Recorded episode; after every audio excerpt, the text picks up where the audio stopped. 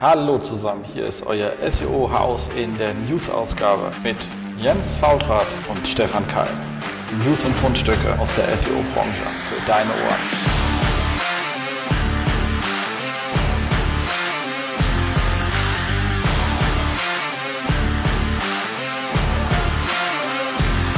SEO-Haus, stay tuned. Ja, hallo zusammen. Hier ist wieder euer SEO-Haus und äh, hier im wunderschönen Darmstadt. Diesmal sitzt äh, Jens Faultrat und Stefan, wo sitzt du heute? Ja, auch in Darmstadt. Ja, aber, aber, wir sind nicht im gleichen Darmstadt, also, äh, also in der gleichen Stadt, aber nicht an den gleichen Standorten, richtig? Richtig. Das stimmt, genau. Genau. Ähm, und warum sind wir heute in Darmstadt? Weil wir gleich zur Hochschule weiter müssen. Wie so oft am Freitag, ne? Wie so oft am Freitag, die armen Studenten. Ähm, aber vorher nehmen wir für euch noch eine Show auf und zwar nehmen wir die auf, während der ganze Rest der Branche gerade in Salzburg ist. Ähm, deswegen schöne Grüße nach Salzburg an alle. Passt auf, äh, lernt was, äh, seid fleißig und ähm, vor allem genießt äh, das Hotel. Das äh, lohnt sich, glaube ich. Definitiv. Und, ja, das kann man schon sagen. Ähm, und ich glaube, das ist ja auch dann die letzte Konferenz für das Jahr. Und ähm, wir müssen mal schauen, ob wir nachdem jetzt äh, den November machen, dass wir im Dezember auch noch was Schönes hinkriegen. Ähm, ich habe Housekeeping, ich habe mir jetzt noch was eingefallen. Es gab eine Rückmeldung, mich hat ein netter Kollege angeschrieben, ich soll nicht so oft das hier machen ähm, das würde nerven, deswegen lege ich den Kuli jetzt mal weg. Mir ist das letzte Mal gar nicht aufgefallen, aber offensichtlich habe ich da öfters ähm, rumgeknittelt, aber ich mache halt immer was mit meinen Händen. Das knitz, knitzer ich hier, ob man das hört, weiß ich auch nicht. Also ich probiere mich jetzt irgendwie mit verschränkten Armen böse Blicken vor den Monitor zu setzen und hoffe, es macht da nicht zu viel Hall. Genau.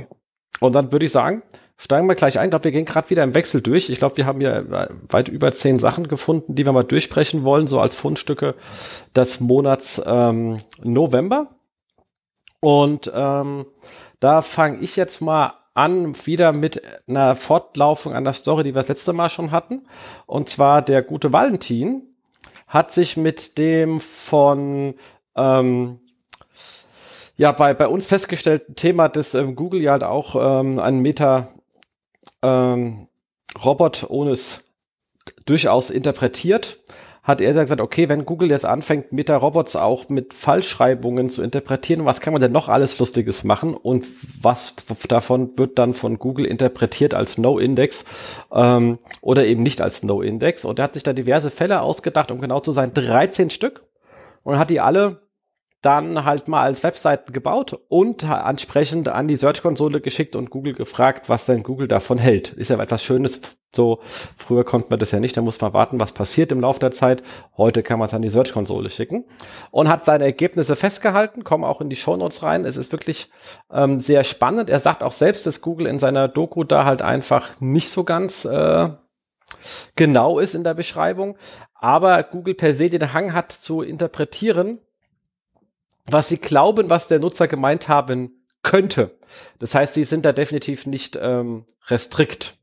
Und ähm, dementsprechend hat er noch ein paar Varianten gefunden, die durchaus auch funktionieren äh, in der ganzen Geschichte. Und ähm, hat dann auch noch mal acht ähm, Varianten genommen und dort das gleiche noch mal gemacht und festgestellt, was wie gehen denn ähm, die äh, Tools um. Und zwar hat er da getestet Audisto, äh, Deepcrawl, One, äh, nee, One, sag OnCrawl, Screaming Frog in der Version 10.4, äh, Z-Robots und ähm, White. Und im Großen, also kein Tool liegt auf der gleichen Interpretation wie Google. Also bei dem Thema, das, was natürlich korrekt ist, kennen alle. Aber jetzt geht es ja darum, ähm, dass zum Beispiel Google auch interpretiert, wenn man sagt, äh, Meta-Robots ähm, also Meta-Name Robots, ähm, Content No Index ist ja das Normale. So, man, man kann bei Google aber auch sagen Meta-Name Robots Value und Value ist halt falsch. So, aber Google frisst's.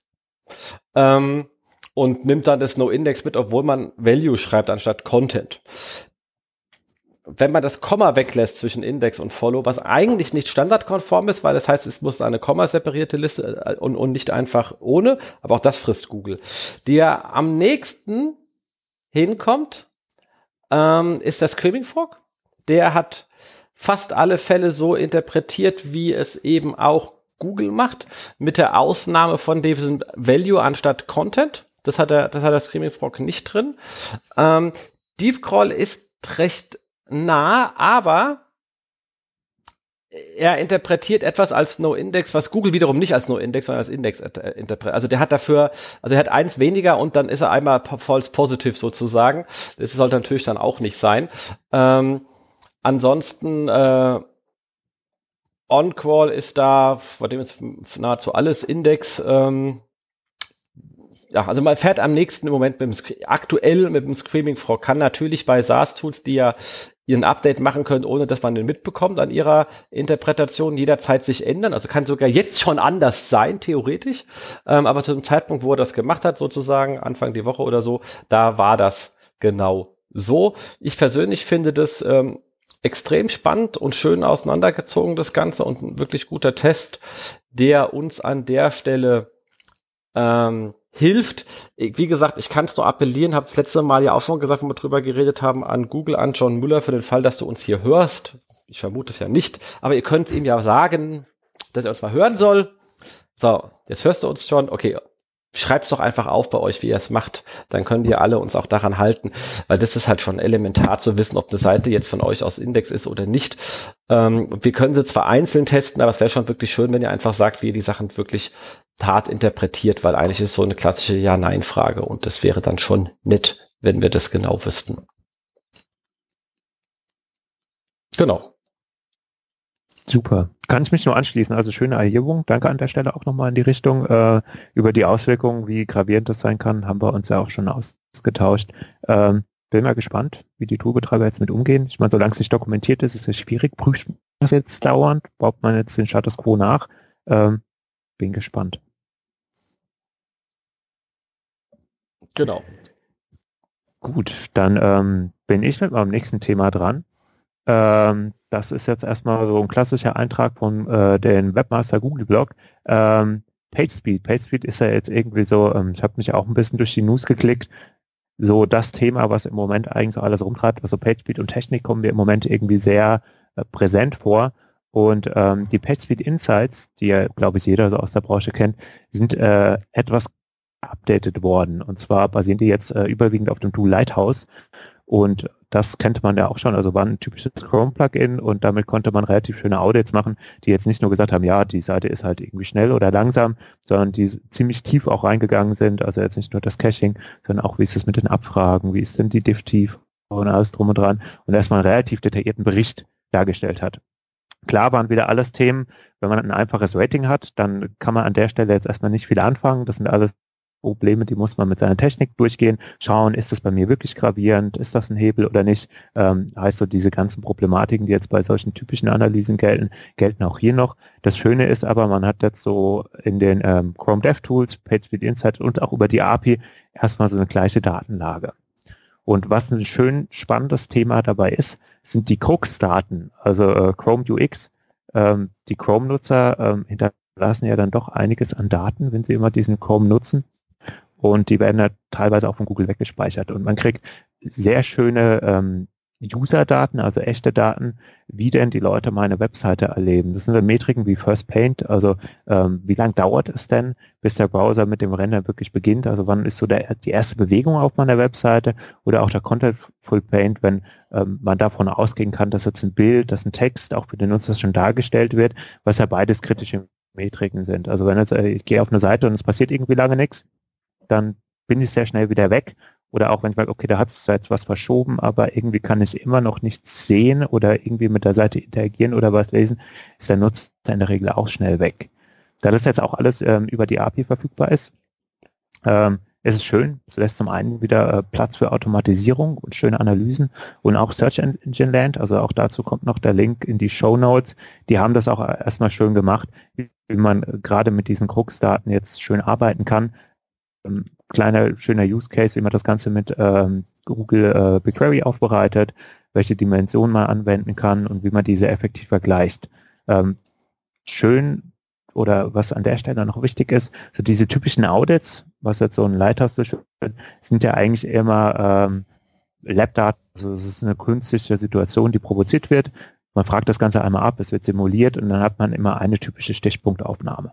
Die Nutzerdaten, die man jetzt äh, hat, diese Krux-Daten sind natürlich viel breiter aufgestellt, weil die basieren, je nachdem wie groß meine Webseite ist und äh, wie viele meiner Nutzer nutzen, auf einem sehr, sehr großen Datenbestand. Und da kann man einfach mal sehen, okay, wenn ich jetzt so eine typische, also ich meine, so eine PageSpeed-Analyse ist auch relativ komplex, wenn man die erstmal aufsetzt, weil äh, jetzt einmal zu sagen, okay, ich hau irgendein Tool an und äh, gucke dann, wie ist jetzt im jetzigen Moment der PageSpeed, ist ja immer wenig Aussagekraft, wenn ich so eng gleich eins habe zu einer bestimmten Uhrzeit, ähm, zu einem bestimmten Datum. Äh, sind ja relativ große Messreihen, die man an der Stelle aufstellen muss, um wirklich valide sagen zu können, wie ist denn im Moment meine Server-Performance. Und äh, mit den Nutzerdaten sieht man das, wie verteilt sich das dann bei den Nutzern und hat erstmal so einen großen, äh, größeren Datenbestand, auf den man zugreifen kann.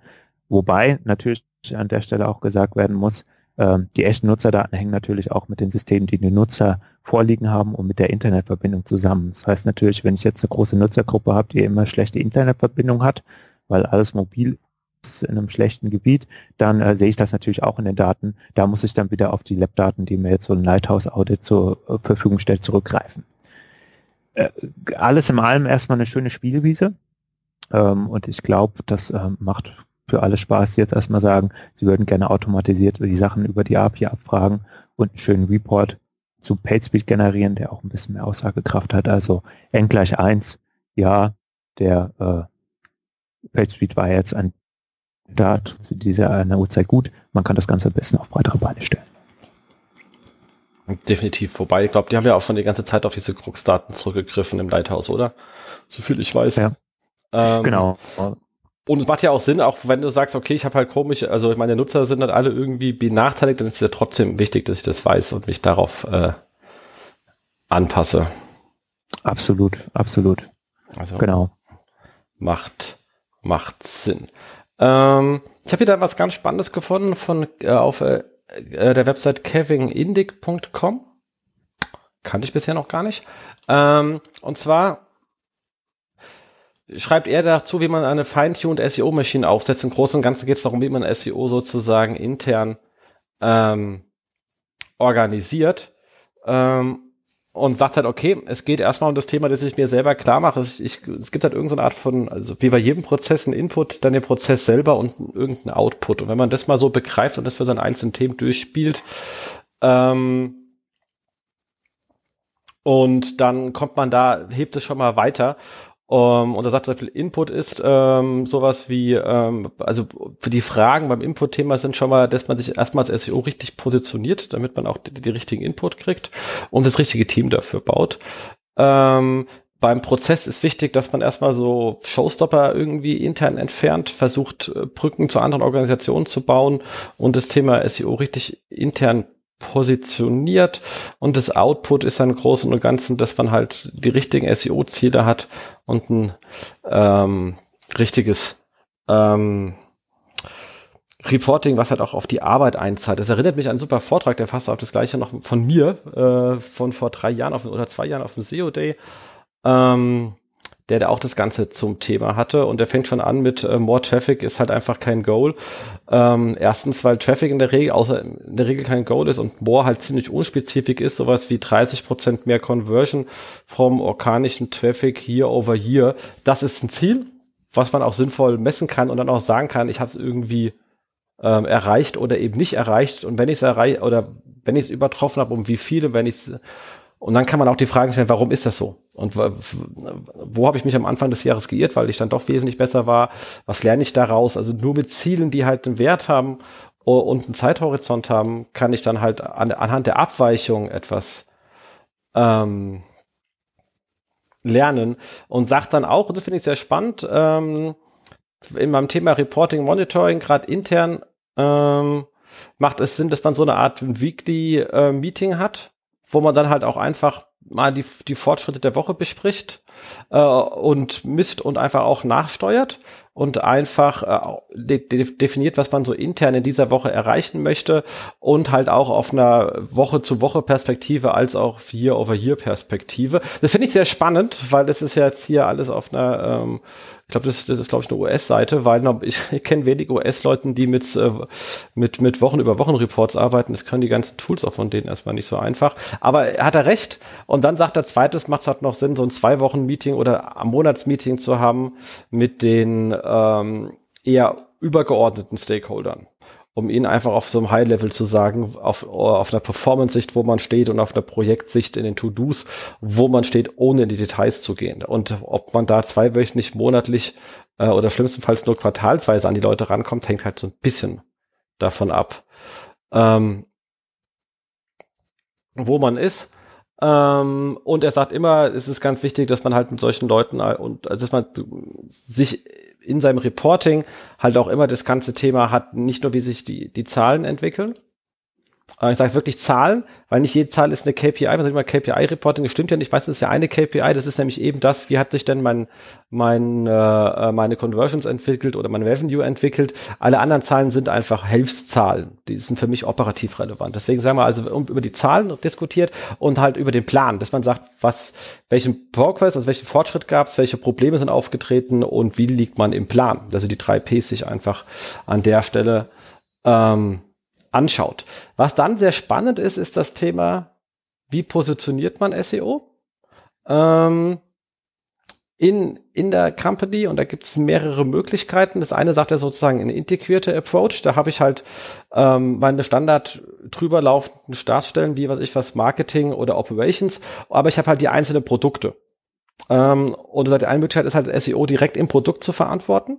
Dann hat halt jedes Produkt sein SEO. Hat er den Vorteil, dass man mit den Kollegen direkt zusammenarbeitet. Ähm, und auch direkt auf die, in die Ressourcenplanung mit drin ist, weil man halt eben auf das Dev vom Produkt, auf die, äh, auf, auf Design von Produkt direkt mit den Leuten zusammensitzt.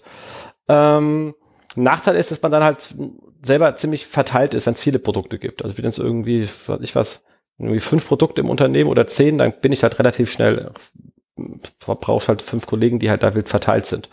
Ähm, dann wegen halt der nicht integrierte ähm, Approach, das heißt, ich bin halt eben Teil vom Marketing ähm, und bediene halt von dort aus end viele Produkte, hat den Vorteil, dass die dass man mehrere SEOs an einer Stelle bündeln kann mit verschiedenen Fähigkeiten. Nachteil ist, dass man halt keinen direkten Durchgriff auf die äh, Produkte hat, äh, sondern da immer ein bisschen betteln gehen muss. Ist dann, ist dann eher so fast so ein Agentur-Approach, äh, oder Beratungsapproach, weil man halt nicht direkt drin ist. Das Schöne ist, äh, damals bei der Telekom hatten wir so eine Mischform gefahren, also wir hatten Leute in jedem Produkt drin und ein zentrales Team.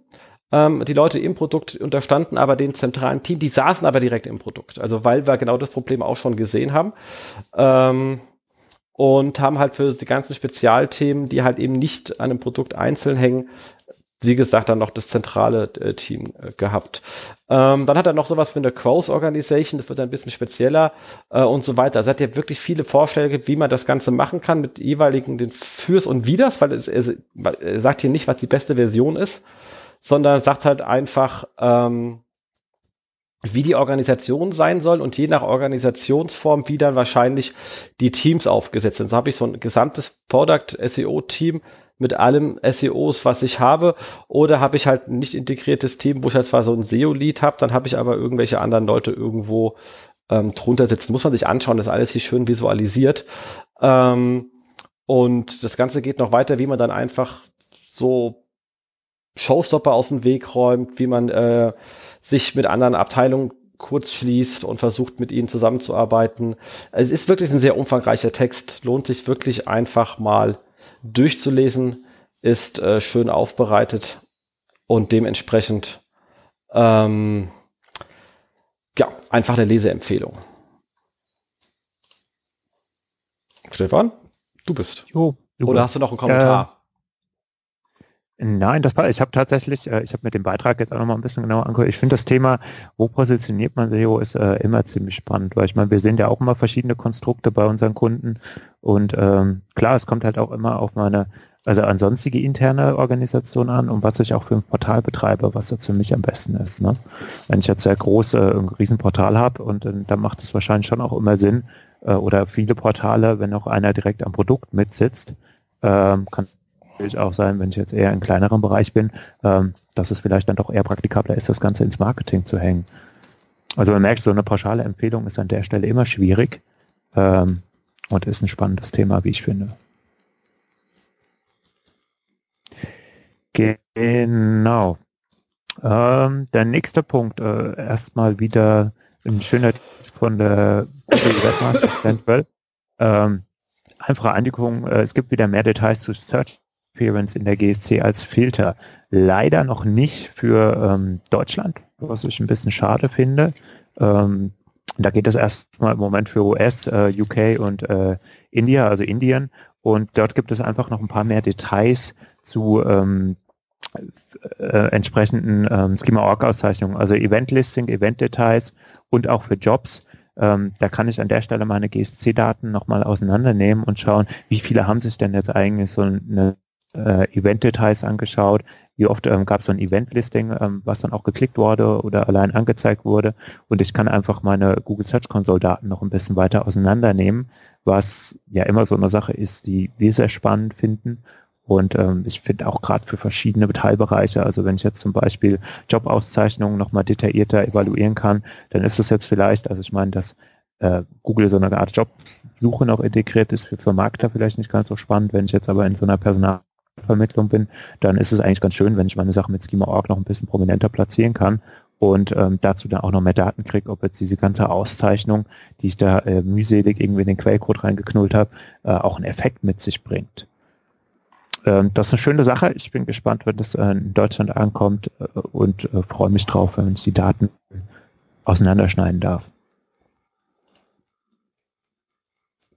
Ja, wobei ich bin da von der ganzen Funktion nicht sonderlich begeistert. Nicht? Ja, ist halt pain, die macht halt keinen Sinn. Also im, Moment macht es keinen Sinn. Da, du kannst halt, was heißt zu sagen hier, ähm, ähm, Amp mit Witch Snippet. Das kann alles sein. Das, du bist schon ein Witch Snippet ab einem Stern, das kann aber auch eine ganze Kachel sein. Das ist ein Riesenunterschied. Also die und die mhm. ab, im Moment ist es so grob, dass es eigentlich fast schon useless ist. Also du hast so viel Beifang von Kram, den du nicht haben möchtest, also wenn du jetzt gewisse Arten von Boxen, ähm, also wenn du wissen willst, ob du so ein Use-Karussell drin bist oder nicht, das ist einfach nicht zu beantworten, die Frage. Nicht sauber. Das ja. ist, ähm, ja, also von ähm, ja, ist halt so ein Viertel gedacht und davon dann nur die Hälfte gemacht, wie immer, was Google da so öfters tut, gerade in der neuen Search-Konsole. Es hat irgendeiner angefangen zu denken und festgestellt, denken tut weh, hat aufgehört und dann irgendwas gemacht. und das ist halt irgendwie, okay, wir zahlen dafür alle nichts, aber ihr könnt ja auch eine Kasse hinstellen, Google, vielleicht würde ich was bezahlen, wenn das Ding mal das machen würde, was es im ersten Moment denkt zu tun, aber dann doch nicht tut. Ähm, Genau. Da das ist ja, also da bin ich auch vollkommen bei dir. Ne? Also die Klassifizierung von den Möglichkeiten äh, ist schon mal schwierig. Ich freue mich natürlich immer, wenn mehr Details reinkommen, gerade wenn ich jetzt dann, also immerhin schon Eventlisting, Event-Details oder äh, jetzt auch dann die Job-Postings auseinandernehmen kann. Die Kategorisierung, was man dort auseinandernehmen kann, die hinkt stark. Und gerade was du jetzt gesagt hast, also immer News äh, ist auch immer so ein Thema, das ähm, verrauscht die GSC-Daten schon ziemlich stark. Und wenn man das schon mal separieren könnte, Newsbox, ähm, das wird auch schon mal relativ viel helfen. Bin ich ganz bei dir, ähm, da, da, da hängt immer noch einiges. Ähm, das sagen wir aber, glaube ich, auch fast in jeder Sendung. Ja, das ist aber halt auch so, weil es halt ärgert. Also ich meine, ich habe jetzt gerade, wo ich ähm, beim ähm, SEO Day war, habe ich ja davor, war ja netterweise bei den Kollegen von Morfire ein OMT Clubveranstaltung. Danke, äh, danke Mario, danke ähm, Robin für die ganze Aktion. War sehr, sehr schön und durfte dann kurz einen Vortrag halten über diese unser 404-Dinger. Und da ist ja das Gleiche. In der neuen Search-Konsole kannst du mit dem 404-Report halt einfach nicht arbeiten, weil er dir nicht sagt, von wo der 404 verlinkt ist. Und wenn ich nicht hm. weiß, von wo der 404 verlinkt ist, dann weiß ich halt nicht, wie ich sie beheben soll. Weil wenn die Seite nicht verlinkt ist, ist die 404 in Ordnung. Dann habe ich auch keinen Grund, sie zu ändern, wenn da kein Link drauf zeigt. Wenn da aber ein Link drauf zeigt, dann möchte ich den Link ändern und nicht eine 3 und 1 einrichten, vor allem wenn es halt intern verlinkt ist. Und das sagt mir die alte Search-Konsole, die neue sagt mir das aber nicht. Und warum, weiß ich nicht, weil der Report macht so keinen Sinn. Er ist einfach, ich kann, man kann damit nicht arbeiten. Man sieht eine Zahl und denkt sich halt dann, ich schreibe halt eine andere Zahl hin, ist genauso sinnbefreit wie diese Zahl jetzt. Ich kann damit nichts anfangen. Ähm, Genau, aber komm mal rüber auf so einen schönen Beitrag äh, von den Kollegen von Flow Fusion. Ähm, an der Stelle sehr gegrüßt. Und zwar hat er einen Beitrag geschrieben über ähm, SEO-Tools, warum äh, was braucht man und was können die Tools und was nicht. Und da kommen wir schon zu den Webmaster-Tools und er sagt, also da sagt er hier Webmaster-Tools, da gibt es zwei Stück äh, im Moment, also oder mehr. Also seine Favoriten sind aber Google Search Console und Bing Webmaster-Tools. und ähm, ähm, beschreibt dann halt ganz kurz jetzt hier mal, äh, warum die Sachen denn eigentlich gut sind. Also hier sagt er ganz klar, von den beiden Google Search Konsole und Bing Webmaster Tools ist natürlich die Search Konsole äh, ein gutes Stück wichtiger, was schlicht und ergreifend daran liegt, dass halt bei Bing halt einfach keine Nutzer hat. Können wir ja auch nichts für. Sucht einfach mal mit Bing, Leute. Ähm, und das war jetzt noch unspannend. Spannender wird es bei dem ganzen Thema Keyword-Datenbanken. Da sagt er so, seine Favoriten sind äh, Keyword Planner ähm, Google Trends, Keyword Tool IO und Answer the Public. Frage, Stefan, was wären so deine Favoriten im Bereich Keyword Datenbank? Keyword-Datenbank, da bin ich ähm, tatsächlich recht gerne im Keyword-Planner unterwegs und ähm, also klar ist der Klassiker, ne, das ist so die Nummer eins äh, Anlaufstelle, wo man erstmal die Daten von Google direkt so schmutzig sie auch sind und so anstrengend und so verallgemeinert, ähm, sind sie dann doch irgendwie noch die aktuellsten, die wir haben. Ähm, was ich auch noch ganz nett finde, ist dann ähm, das äh, Keyword Magic Tool von SEMrush. Das nutze ich auch immer ganz gerne mal.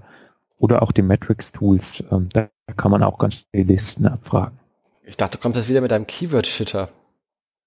Der Keyword-Shitter, da, der hat ja immer, also klar, für Suggest ist der super. Ne? Ähm, was mir da an der Stelle fehlt, sind dann halt natürlich äh, die Suchvolumina. Ja, okay, das stimmt. Okay, das hast du aber natürlich, also, hat ja hier Answer the Public, hat aber auch keine dran. Genau, das stimmt. Ne? Also es ist halt immer so die Sache, wir haben, ähm, also Keyword-Shitter ist schön, äh, um den auch nochmal reinzubringen, weil man kann damit relativ äh, schnelle äh, und lange Suggests erheben und hat auch schön Negativlisten. Also ich kann Ihnen sagen, welche Keyword-Bestandteile ich ja nicht in meinen Suggest drin haben will. Und da kann man relativ äh, schnell, quick und dirty mal eine aussagekräftige Recherche mitmachen. Aber wie gesagt, die Suchvolumina fehlen. Mhm. Sehr gut, das stimmt, absolut, absolut. Ähm, Keyword Planner, klar, man muss halt wissen, das sind Buckets, die Suche. Also was bisschen ärgerlich ist, die Voluminas, da gibt es einen anderen Artikel, das sind ja keine, das sind Buckets. Also alles von bis kommt, kriegt die eine Zahl. Und die Zahl heißen sind aber relativ krumm. Also sind ja irgendwie, ich weiß, 512 oder 276. Dabei ist es ein Bucket, also alles von 180 bis 320 kriegt die Zahl 276. Ich kenne die Zahl jetzt gerade nicht im Kopf, aber die sehen halt, mhm. die sehen halt so aus, als wären sie echt, sind aber nicht echt. Anstatt dass sie immer hinten als auf drei Nullen enden lassen, dann würdest du schon merken, offensichtlich scheint das hier ein Bucket zu sein. Nee, es mhm. sind Buckets ähm, und es sind Stufen und alles Keywords, äh, die näher an einer Stufe dran sind als an, an den beiden drumherum linken, kommen halt in diese Stufe rein. Und ähm, das muss man einfach äh, wissen. Ähm, alle anderen Keyword-Datenbanken sind aber ja, was die Voluminas betrifft, meistens ja nur Kopien vom Keyword-Planner und meistens halt auch nicht ganz aktuell. Deswegen muss man da immer aufpassen. Die Ursprungsdaten sind eigentlich immer der Keyword-Planner. Genau, deswegen ist man da schon richtig aufgehoben. Auch wenn man natürlich die Recherche jetzt so ein bisschen bei SEMrush wesentlich angenehmer ist als im Keyword-Planner. Ähm, Link-Datenbanken. Da hat er jetzt hier Majestics, Ahrefs und Moss ähm, klar braucht man, um Backlinks von Webseiten einsehen zu können und alles, was man damit tut. Damit kann man ja auch sehen, ob man irgendjemand anderen irgendwie eine Content-Marketing-Kampagne gefahren hat oder einfach mal zu schauen, was bei anderen eigentlich äh, Links zieht. Also das ist ja auch ein klassisches Research, nicht nur für sich selber, sondern für, für vieles. Was wäre jetzt da so dein Favorit? Äh, ähm, äh, Ahref. Ja, wäre so der auch. Klassiker. Also das ist immer super. Also ich war immer in der Oberfläche, wenn ich das dann immer wieder benutze, wo ich jetzt was finde da äh, tue ich mir gerade bei dem Tool immer irgendwie etwas schwer, äh, aber so von der Datengrundlage sind, bin ich da eigentlich immer sehr zufrieden, was da rauskommt. Ja, ich finde, es ist auch, es ist schnell API ist auch ganz nett. Ich finde da, ähm, äh, ja. Majestics ist halt die Oberfläche ein bisschen altbacken, äh, und ich bin immer verwirrt mit seinem Fresh-Index, nicht frech, der muss schon wieder zu viel nachdenken, das ist mir alles zu äh, bäh. Und Moss, der Moss ist halt irgendwie quietschi bunti und das, äh, ja, das war's dann. Ähm, ist jetzt auch nicht so mein Favorite. Also ich bin auch da eher Ahrefs-Fan. Ja. Ähm, Linkaufbau, Content Seeding Tools. Okay, damit haben wir jetzt nicht so arg viel am Tut, aber trotzdem, was haben wir da? Äh, Buzzstream und äh, Content Bird. Ich glaube, ich habe weder das eine noch das andere, deswegen kann, können wir dazu nicht viel sagen. Äh, aber SEO-Index-Tools, damit meint er jetzt also Sichtbarkeitsindex-Tools. Ähm, da kommt er natürlich mit äh, hier Sistrix, Search Metrics äh, sowie SEMrush. Was ist dein? Also ich bin meistens immer geparkt bei Systrix tatsächlich. Ähm, was ich immer eine schöne Ergänzung finde, sind die Metrics-Tools. Also die machen Spaß, die ähm, sind ähm, relativ schön in der Abdeckung. Ich meine, das ist ja immer das Problem mit den SEO-Index-Tools. Ähm, es kommt immer aufs Keyword-Set an und für manche Projekte ist die Abdeckung halt höher, für manche weniger. Also man muss immer gucken, welches Tool man an der Stelle da nimmt. Ähm, ansonsten ähm, finde ich Systrix ist für mich gefühlt schon immer der Industriestandard und Metrics-Tools eine schöne Ergänzung sie haben so eine schöne Darstellung und ähm, geben auch immer an, äh, wie viel Prozent denn jetzt ähm, an einem Keyword hängt, wenn sich die Sichtbarkeit ändert. Also man sieht dann die Differenz, ähm, gerade bei kleinen Webseiten ist es sehr interessant, wenn man ein Keyword hat, was besonders hoch gewichtet ist und ähm, viel Auswirkung auf die Sichtbarkeit hat, dann sieht man das in den Metrics Tools sehr schön. Deswegen ist das für mich ähm, nicht ganz der Favorit, aber immer noch so ein kleiner Geheimtipp, den ich mitnehme und auch alltäglich schon auch immer anwende. Ja, absolut. Ähm, ich, äh, kleiner Disclaimer, wir sind als äh, Gettraction District Schulungspartner. Ähm, das muss man an der Stelle auch mal netterweise dazu sagen. Ähm, ja, muss, muss man einfach wissen, wenn man über irgendetwas redet, äh, wo da auch welche, welche Beziehungen an der Stelle bestehen. Ähm, und mir persönlich muss aber auch sagen, Sistrix ist für mich auch der Industriestandard. Also das heißt, wenn du dich darauf einfach beziehst, kriegst du seitens Kunden äh, die wenigsten Rückfragen, was es erstmal auch, muss man ganz ehrlich sagen, ähm, sehr angenehm macht. Ähm, das, was allerdings auch spannend, was auch bei Sitzrich schon immer gut war, ist halt, dass es sehr schnell ist. Ähm, vom, vom, vom Thema her. Also man sieht halt gleich, um was es geht. Und ähm, wenn man sich halt mal mit dem Tool lange arbeitet und hat die Laufwege, dann hat man auch wenig Lust auf irgendetwas anderes zu gehen, was man, weil man einfach schnell ist. Also man, man, man ist selber einfach schnell, weil man weiß, wo man hinklicken muss.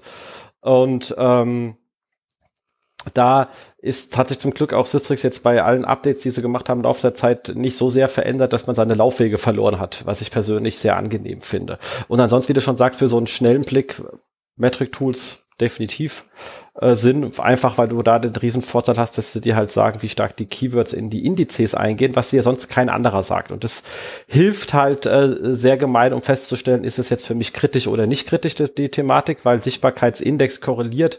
Wenn es mit irgendetwas korreliert, dann noch mit den ähm, am stärksten mit dem Wert der Impressions, die deine Domain hat. Schau mal nicht mal mit den Klicks weil ich kann halt Impressions haben zu Sachen, für die die Nutzer mich nicht relevant halten, dann habe ich halt schlechtere Klickquoten. Also mit Impressions sehen wir das, sagen wir genug Untersuchungen gefahren, gehen, zu korrelieren Sichtbarkeitsindizes relativ gut, mit Klicks mäßig und mit den harten Business KPIs dann in der Regel gar nicht, weil die haben sie natürlich nicht abgebildet. Die wissen weder, was für uns umsatzrelevant ist und wenn ja, wie stark äh, oder EBIT relevant, das kann, können die Tools nicht wissen. Aber machen an der Stelle Spaß.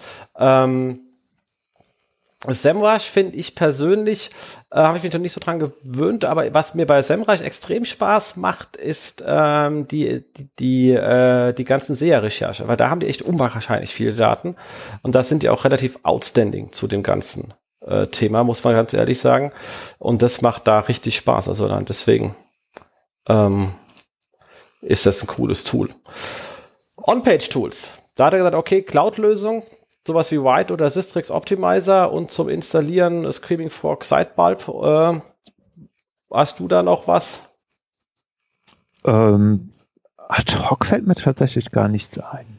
Da gibt es bestimmt noch was. Also klar, ähm, als schöne Cloud-Lösung für richtig große Portale Audisto. Ja, das kann man auch noch mal einmal mit aufnehmen. Das ist so, wenn es dann richtig komplex wird, dann kann man da an der Stelle mit dem Tool sehr viel rausholen.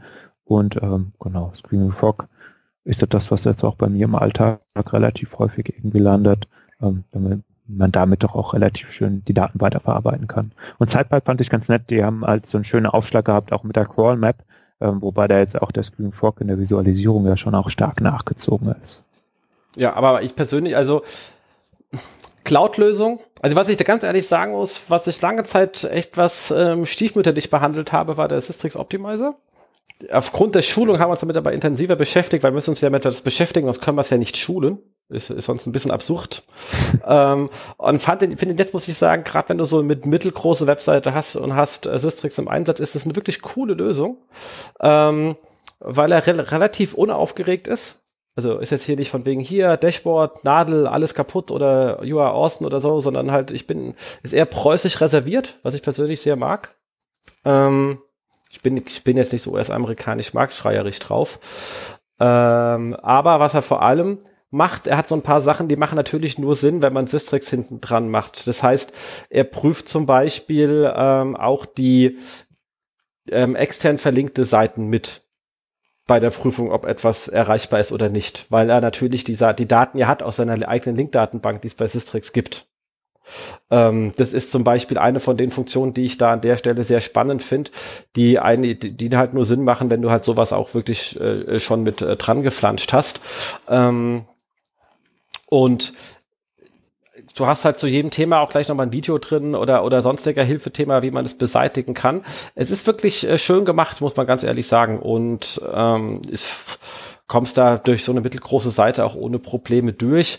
Äh, wenn du jetzt kein Hardcore-SEO bist, sondern äh, so beim Mittelständler das Inhouse-SEO sitzt und hast Systrix im Einsatz, nutzt den Optimizer einfach, schalt mal an. Äh, das macht doch mehr Spaß, als ich im ersten Moment dachte. Ähm, kann ich wirklich an der Stelle empfehlen. Ansonsten klar, Screaming Frog, da haben wir ja alles drauf entwickelt bei uns. Äh, absolut. Ähm, Sidepipe ist für mich immer noch für zum schnellen Crawlen, weil es halt einfach schneller geht als beim Screaming Frog. Also wenn ich mal kurz irgendwie was schauen will, gerade äh, wenn man sich vorbereitet auf irgendeinen äh, ja, anruft mit einem Interessenten und will mal kurz über die Seite drüber gehen, muss man nicht gleich den Screaming Frog starten, da geht man kurz einen Sidepipe drüber. Äh, der visualisiert halt erstmal so ein paar Standardfragestellungen kurz weg. Ähm, das ist dafür definitiv ähm, ausreichend und schön und bei dem Pricing-Modell irgendwie äh, auch ein Witz, dass man das nicht noch als Zweitlösung einfach nebenher mitlaufen lässt. Ist einfach nicht wahnsinnig anstrengend. Ähm, was bei mir noch auf der Agenda steht, mal wieder anzuschauen seit nach längerer Zeit, ähm, ist hier SEO Ratio Tom Zeithammel, weil der hat mir irgendwann mal erzählt, dass er ein paar Sachen ändern wollte. Ich weiß gar nicht, wie weit er gekommen ist, aber wenn es da ein großes Update gab, weil ich liebe eigentlich seinen SEO Ratio. Ähm, wir haben bloß vieles, was im SEO, also wir haben vieles, was im SEO Ratio drin war, auch als Anregung für das, was wir da, was Patrick da aus R und Screaming Frog rausholt, genutzt.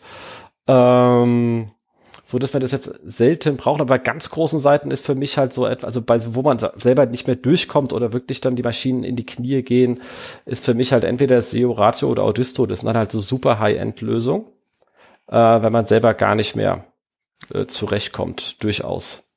Zwei Sachen, die man sich beide mal auf dem Radar haben sollte, wenn man denn dann ähm, dahin kommt. Aber ansonsten ist man halt mit dem Frog schon sehr flexibel, auch mit dem ganzen X-Pass-Kram und selber rausscrapen, was man Lust hat. Ähm, und vom Kostenmodell, ich kann natürlich auch einfach ein Konkurrenzmonitoring drauflegen, wenn jemand Bock hat und guck einfach, was die machen. Und lerne da halt auch. Also das ist auch eine geile Sache. Ich kann ja, das ja dann mich nichts kostet. Im Gegensatz zum SaaS-Anbieter kann ich da halt auch Konkurrenten nonstop durchjagen und schauen, was machen die denn da, wie viele Updates haben die denn da, was kommt denn bei denen Neues auf die Seite. Da kann man schon schöne Sachen machen. So, Content Performance Tools. Basumo und Ahrefs Content Explorer. Äh, ja, äh, ist jetzt habe ich mich jetzt auch noch nicht so sehr mit auseinandergesetzt mit dem Thematik. Ähm, ich finde das ganze Thema beliebten Content also zu finden bei Ahrefs äh, schön, habe ich auch schon drin rumgeklickt. Ähm, aber, aber im Großen und Ganzen gehe ich bei so, was hat bei Konkurrenten funktioniert oder nicht funktioniert, ja, gehe ich ja schon fast eher über Systrix und was zieht dort eigentlich Traffic? Also ich bin da so ein bisschen anders an der Herangehensweise, weil ich, aber wir sind halt auch nicht so ganz oft in dem ganzen Hardcore-Content-Thema drin. Hast du da noch irgendwas? Ja. Nee, kann ich mich an der Stelle auch nur anschließen erstmal. Genau, dann Content-Erstellung und Optimierung. Da hat er einmal Content Success von White und Search Metrics Content Experience. Ähm, bei Search Metrics muss man halt sagen, okay, für das Geld kriegt man auch noch 50 Mitarbeiter. Dann kann man kann es auch per Hand machen. ähm, aber fehlt natürlich das Wichtigste. Also Kollegen von Profusion haben das wichtigste Tool von allen vergessen. Es gibt ein in Deutschland eh nur ein einziges Tool, was man bei dem Thema Content-Erstellung und Optimierung verwenden kann. Äh, das ist termlabs.io. Ich weiß, es kommt nicht jeder rein, es ist sehr elitär. Thomas mag nicht jeden. Ähm, aber es ist mit Abstand ähm, mit Abstand das Beste, was da draußen gerade ähm, rumläuft, einfach schon, weil es, also gerade wenn man, äh, muss man ganz dazu sagen, eingrenzen auf Deutsch, weil es ist nur auf Deutsch verfügbar. Wenn ihr jetzt also einen anderssprachigen Inhalt macht, dann äh, seid ihr beim Terminal relativ schnell am Ende angekommen. Ähm, aber warum ist es nur auf Deutsch verfügbar? Weil er zum Beispiel eine Stammformreduzierung drin hat, und zwar auf der deutschen Sprache und eine Synonymerkennung. Und das, sowas ist halt sprachabhängig. Das kann ich nicht einfach ähm, ähm, wild drüber laufen lassen. Und es ist so, wenn man andere Tools anschaut, also wenn man sich das äh, WDF, IDF von, von White mal anschaut, bei dem Screenshot hier ist es ganz sinnvoll, aber, aber es gibt auch wirklich Sachen, da kommen halt dann einfach Keywords vor, wo du sagst, das ist, das ist kein, das ist ein String, Leute, und kein Wort. Äh, was hat denn das da zu suchen? Ich meine, hier sogar auch, also bei Rhabarberkuchen kommt dann als Keyword äh, Min. Okay, ist für, für Minute, aber ich kann jetzt nicht 80 mal Min auf meine Seite. Also ihr seht schon, das ist irgendwie, ähm, so, und wenn dann noch weiter unten noch mal Minute vorkommt, dann ist es das Gleiche. Äh, und dann sollte man das zusammenfassen und Google ist durchaus in der Lage, so etwas zusammenzufassen. Und da ist halt einfach advanced. Und es ist auch, man ist halt mit Termlabs ähm, IO ist einem jeder Texter dankbar, weil man dann nicht auf Strings optimiert, sondern auf Worte, und zwar an Worte, so wie der Mensch Worte begreift und nicht wie sie ähm, ein Tool begreift, das einfach keine Worte sich anschaut, sondern ähm, Zeichenfolgen zwischen zwei Leerzeichen, was dann ein String ist. Ähm, und wie gesagt, als Texter ist man dankbar, weil man einfach doch ein gutes Stück ähm, freier in der Geschichte ist. Was, ich, was mir noch fehlt zum Anschauen, was ich immer wieder öfters mal gehört habe, ähm, dass es ganz nett sein soll, mich aber noch nicht angeschaut habe, deswegen kann ich noch nichts sagen, würde euch aber gerne sagen, ähm, dass es durchaus mir mal kitzelt ist, mir anzusehen ist, ähm, was äh, Seolize macht. Ich kenne eine Urversion von, von 1812, die hatten wir mal, da waren wir noch bei der Telekom, also langes her, vor dem Internet sozusagen. Ähm, aber die aktuelle kenne ich gar nicht mehr und da habe ich jetzt von ein, zwei Leuten, die es nutzen, eher sehr positive Rückmeldungen zu dem Thema bekommen. Ähm, dass man damit sehr angenehm arbeiten kann und ich glaube, das Pricing an der Stelle ist auch ähm, angenehm. Warte mal, steht hier irgendwas Module, Pakete, Preise, ich gebe auf die Webseite drauf. Ja, fängt irgendwie mit 40 Euro im Monat an und endet dann bei Ultimat bei 130. Ähm, und hat man hat auch gleich 30 Texterzugänge in der kleinen Version schon. Ähm, und dementsprechend, allerdings die API gibt es erst ab der großen Version. Ähm, kann es sein, dass man sich das dann vielleicht auch nochmal lohnt. Ähm, anzuschauen an der Stelle. Hast du noch irgendwas in dem Bereich? Nein, da bin ich tatsächlich, äh, wie so oft, ich meine, man merkt, dass wir zusammenarbeiten, äh, bin ich auch auf der gleichen Spur erstmal. Ich muss auch sagen, äh, bin da überwiegend im Termlabs und die anderen Tools habe ich aber auch schon länger nicht mehr begutachtet, muss ich an der Stelle jetzt auch sagen. Ähm, und die anderen Gründe, die du jetzt auch genannt hast, gelten an der Stelle bei mir auch. Genau. Ergänzen kann ich jetzt an der Stelle erstmal nichts. Genau. Also ist jetzt auch alles fein. Also wenn man jetzt irgendwie ähm, sowieso seinen White-Zugang hat, dann nutzt man einfach erstmal den Content Success von White, weil dann ist, hat man erstmal was. Klar. Ähm, und solange man damit zu seinem Ziel kommt, ist auch alles fein. Ähm, nur wenn man halt sich nur ein Tool holt, dann bin ich, gehe ich am liebsten immer erstmal zu dem Spezialisten, der etwas ganz speziell macht. Ist ja halt auch ein bisschen ein Unterschied, ob man jetzt so eine, ein Agenturgeschäft ist wie wir, wo man sich halt auch wirklich für jedes Spezialgebiet das eine Tool leisten kann. Ähm, oder ob man halt so ähm, irgendwie in-house im Mittelständler sitzt und sagt, es gibt halt maximal zwei Tools und wenn man dann halt seinen Systrix hat, dann kann man wirklich einen Optimizer nehmen, das ist ein wirklich guter Crawler, aber wenn man halt sein White hat, dann benutzt man halt erstmal die, die vorhandene Content Success Geschichte, weil schlecht ist sie auch nicht. Also sie tut, was sie tun soll. Fertig. Ähm, ja. Passt dann schon, da ist dann alles richtig. So, Log Analyzer. Ähm, ja, braucht man, um Logs zu analysieren, hat er hier geschrieben. Das ist äh, absolut richtig. Kann man jetzt nichts äh, sagen. Ähm, und sagt halt hier den SEO Logfile Analyzer ähm, vom Screaming Frog oder den ähm, hier Apache Log Analyzer. Ähm, ja, das ähm, muss ich ganz ehrlich sagen, ähm, gebe ich Patrick. das ist mein Log-Analyzer. Genau. also wir nutzen in der Regel auch erstmal einen Streaming Frog zum Reinschauen, weil es auf die Stelle erstmal reicht, ähm, um etwas zu schauen. was in unserem Bereich liegt. Ähm, ansonsten kann man das danach beliebig kompliziert machen. Das ist absolut richtig, je nachdem, ob man da verwirrte Fragestellungen drin hat oder nicht. Aber es gibt Sachen, die kann man nur ähm, mit dem Logfile-Analyzer sehen. Ähm, und ein Logfile-Analyse ist was anderes als irgendein Bot-Tracking-Skript. Das muss man ganz ehrlich sagen. Es gibt jetzt ja gerade von White die Möglichkeit, da so ein Bot-Tracking-Skript auf seiner Webseite zu installieren. Das ist halt nur so ein Drittel einer Logfile-Analyse maximal, weil ähm, wenn was ich nicht sehe, sind Fehlerseiten, die nicht aus meinem Content-Management-System kommen, zum Beispiel, weil die haben ja das Skript gar nicht drin. Also die habe ich alle nicht. Das, das nächste, was ich nicht sehen kann, ähm, ist alle Ressourcen, die Google crawlt. Also Bilder, JavaScript. So, wenn du anfängst an JavaScript zum Beispiel äh, dort falsche E-Tags drin hast, so dass die ständig invalidieren und Google die nonstop holen muss, ähm, oder du den lustigen Hashwerte mitgibst, weil dein lustiges Caching-Plugin Käse baut, dann kann halt mal 90 Prozent deines Crawlings auf deinen Ressourcen rum äh, passieren und nicht auf deiner Webseite. Und das siehst du nicht, wenn du so ein Bot-Tracking-Skript verwendest, weil das da nicht drinnen ist. Also das kann man damit alles nicht sehen. Deswegen gibt es Fragestellungen, um die man bei einer Full-Logfile-Analyse schlicht und ergreifend nicht drum herum kommt. Also das ist kein ähm, kein Ersatz dafür. Ähm, was ein, so ein Bot-Tracking-Skript relativ schön macht, kann dir natürlich sagen, innerhalb deines CMS, welche Seiten relativ häufig gecrawlt werden oder und, und nicht. Das ist auch schon eine schöne Erkenntnis, aber das ist halt maximal so ein Drittel dessen, was man aus der Logfile-Analyse rausbekommt. Das heißt, wenn ihr dort seht, ist alles grün, können trotzdem auf der anderen Seite die Hölle der Ineffizienz ausgebrochen sein. Ihr seht es halt nur nicht. Das heißt, ihr könnt damit Fehler finden, aber wenn bei der Bot-Tracking-Analyse alles grün ist, heißt es nicht, dass alles grün ist. Es könnte woanders Probleme sehen, die ihr nicht seht. Ähm, genau, dann Excel-Sheets und Add-ons. Da hat er hier SEO-Tools für Excel und Supermetrics. Ähm, ich glaube, was haben wir da noch im Einsatz? Äh, Analytics Edge. Analytics Edge, genau, das fehlt noch. Analytics Edge kann man hier dringend ähm, empfehlen. Hat auch Konnektoren zur Search-Konsole etc. Ähm, ist für die Datenthemen etwas stabiler als SEO-Tools für Excel. Ähm, dafür glaube ich im XPath nicht ganz so angenehm. Wurde mir mal so erzählt. Ich habe leider beide nie gegeneinander gehalten.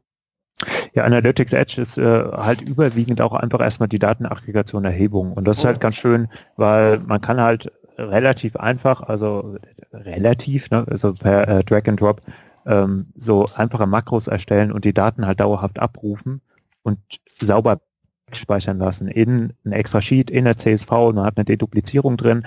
Das ähm, habe ich jetzt zumindest bei der letzten Version von den ähm, SEO-Tools für Excel nicht gesehen, die ich jetzt auf dem Schirm hatte. Ich habe die im Moment jetzt auch gar nicht mehr so stark im Einsatz und ähm, auch bei Supermetrics muss ich gestehen, äh, müsste man nochmal anschauen, ist auch sehr, sehr lange her.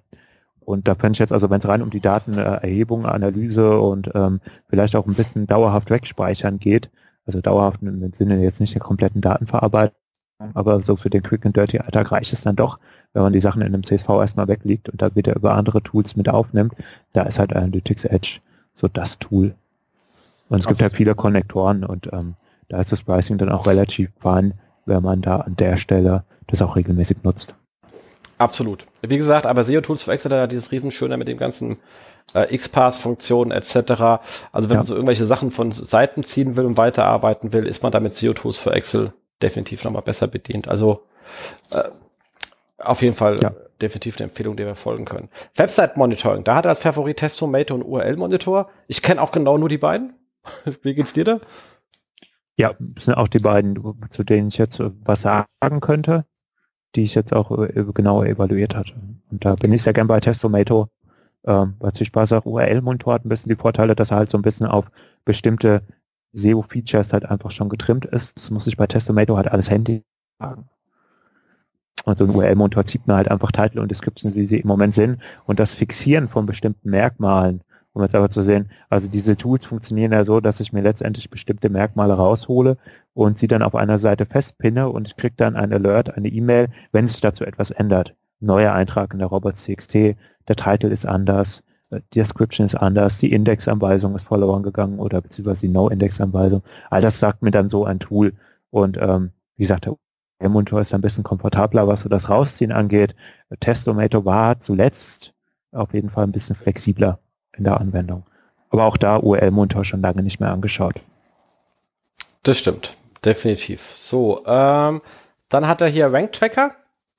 Äh, also Messen von Rankings hat er Stat Search Analytics und Advanced Web Rankings. Advanced Web Rankings kenne ich noch von ganz früh, habe ich auch schon ewig nicht mehr benutzt.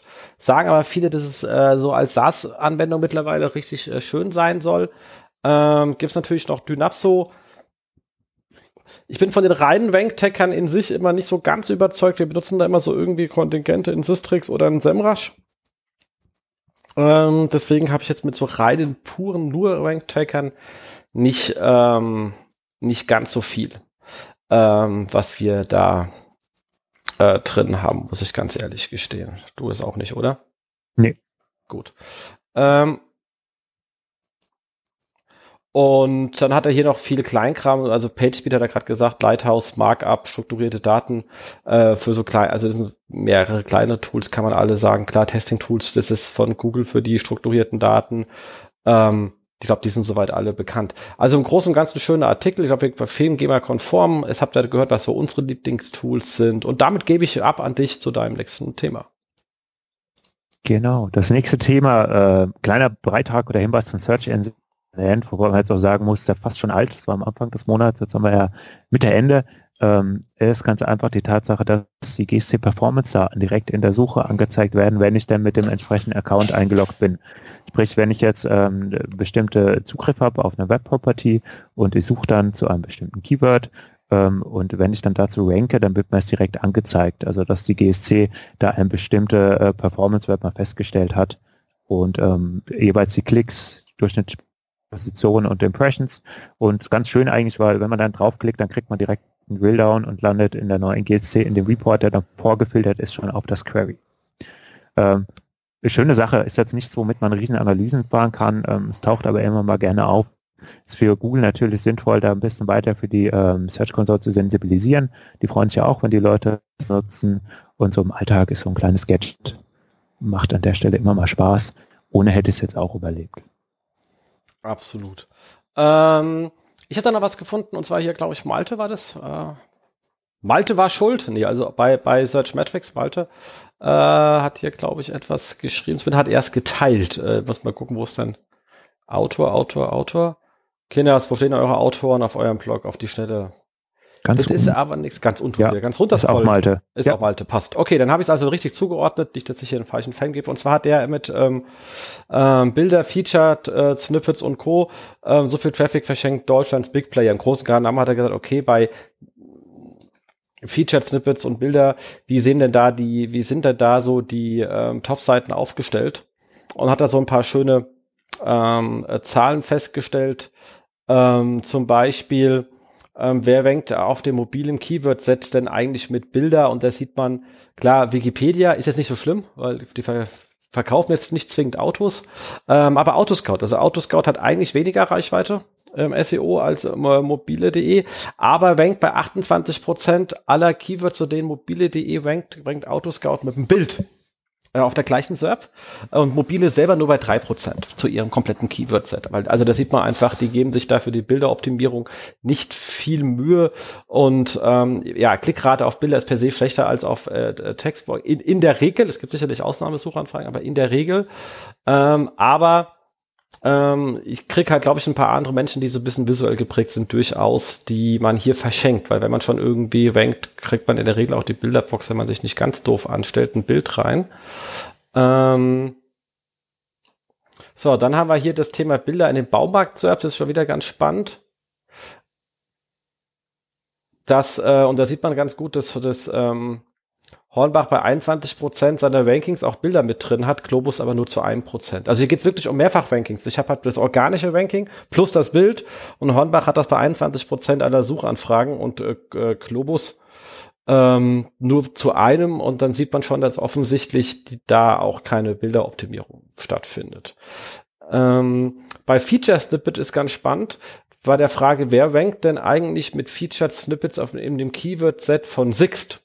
Und das ist lustigerweise nicht Sixt selber. Easy, was hast du da angestellt? Schäm dich. Äh, sondern ähm, es ist schlicht und ergreifend äh, billiger Mietwagen.de, die halt bei 3,8 Prozent aller Suchanfragen, bei denen Sixt rankt, mit dem äh, Featured Snippet äh, am Start sind, was natürlich dann doch durchaus bedingt ähm, ärgerlich ist. Und äh, da kommen noch ein paar weitere ähm, Beispiele, die er hat. Und ähm, das Ganze. Was ein bisschen nervig ist, steht immer da. Übrigens, äh, das könnt ihr auch alles analysieren mit Search Metrics. Ja, ja das, das wissen wir. das, wir kennen euch ja. Aber ist halt auch ihr Blog. Also da macht man ein bisschen Eigenwerbung. Ist schon okay. Aber ist eine sehr, sehr schön äh, aufgestellte Studie kann man sich einfach mal anschauen. Äh, ganz am Ende mit dem äh, Featured äh, im Sales Funnel äh, bin ich gehe ich nicht ganz so einher, weil das mit dieser umgedrehten Pyramide und Funnel. Wir wissen seit Avinash Kaushik, kein Mensch geht durch ein Funnel, also nimmt den scheiß Funnel weg. Es sind Stages und dann heißen die auch an. Egal. Ähm, passt, ist ein schöner Artikel. Und äh, kann man sich da einfach mal anschauen und für sich selber einfach mal lernen. Vielleicht ein bisschen aufpassen, dass man auch mal an seine Bilder denkt, könnte nicht so ganz schlecht sein. Absolut. Genau, da habe ich auch nicht viel hinzuzufügen. Das sind ja immer spannende Themen, auch das Thema Featured Snippets, die verschiedenen Arten und Weisen, die es da gibt. Du hast ja Easy schon genannt, die ähm, hat da relativ schöne Beiträge und Vorträge zu dem Thema, ähm, an denen man äh, sicherlich auch so ein paar Strategien zu dem Thema ableiten kann, ähm, und zu überlegen, wo kriege ich denn jetzt überhaupt die meisten Klicks zu welcher Snippet-Art und wie kann ich die provozieren. Aber wieder ein anderes Thema. Genau. Ähm, der nächste Beitrag von mir, da bin ich netter Kollege hier auch auf Termfrequenz drüber gestoßen. Ähm, der hatte äh, was von onlinemarketing.de geteilt. Da ging es einfach mal darum, äh, Google lässt Nutzerkommentare in den SERPs zu. Tada, also SERPs goes social. Was heißt das jetzt für uns? Ähm, es ist ein kleiner Testballon, der an der Stelle stattfindet und das heißt jetzt nicht, dass ich in den normalen Suchergebnissen auf einmal eine Kommentarbox habe, wie bei Facebook und man kann die SERPs runter kommentieren. Nein, das ist nicht gemeint. Äh, es ist aber so, dass Google an der Stelle bei Sportereignissen, da kriegt man ja auch mobil, man hat ja immer so Detailansichten, die man an der Stelle aufrufen kann. Das ist das klassische Beispiel, was Sie im Moment bringen. Sie haben es jetzt auch für Sportereignisse begrenzt. Man kann dort äh, Ergebniskommentierung äh, aufrufen und man wie ist der Spielverlauf, Fußballspiele und alles drum und dran. Und dort sind jetzt Kommentare erlaubt. Und heißt, sie können sich die Nutzer an der Stelle ein bisschen auslassen. Ich finde es ähm, relativ schön, weil ich glaube, Sport ist auch immer so ein Ding, da hat jeder eine Meinung zu. Äh, und dann äh, sind die Leute sicherlich freudig, wenn sie auch noch sagen, wie die blöde Schiri dieses Mal wieder gepfiffen hat.